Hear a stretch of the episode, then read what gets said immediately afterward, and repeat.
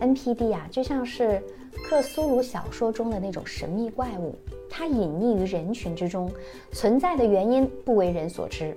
然而，如果你曾经经历过并且成功摆脱，你就会明白，其实一切都是有其根源和踪迹可循的。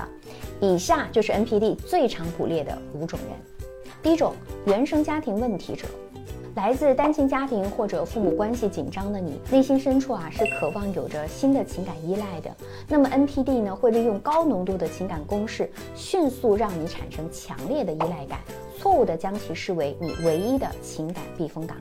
第二种孤僻者，如果说你缺乏交心的朋友，这对 NPD 来说就是一个大好的机会啊。与缺乏父母关爱的情况类似，你会很容易被他们的花言巧语所迷惑。只需要投入一些时间陪伴和一些手段，NPD 就能让你成为其掌控中的猎物，无法自拔。第三种是自嘲开得起玩笑的人。生活中的玩笑和脱口秀的冒犯，它都是在试探一个人的底线。那么 NPD 认为，如果你能够接受轻微的嘲讽，就有可能承受进一步的打击和诋毁，而不会轻易的逃离。这就会使得他们认为你有成为长期目标的潜力哦。第四种是善良、感性、同情心强的人。善良常常意味着对他人的缺点持包容态度啊，所以 NPD 在早期的异常表现是更容易让你忽视的。你会用人无完人啊来安慰自己吗？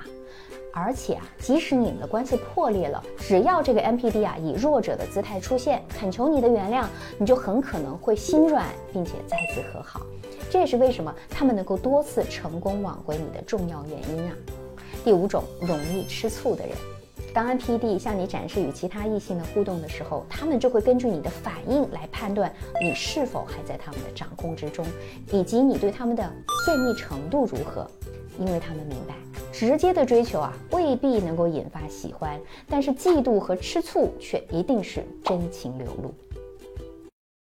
我是小资，关注我，影响千万女性，收获幸福。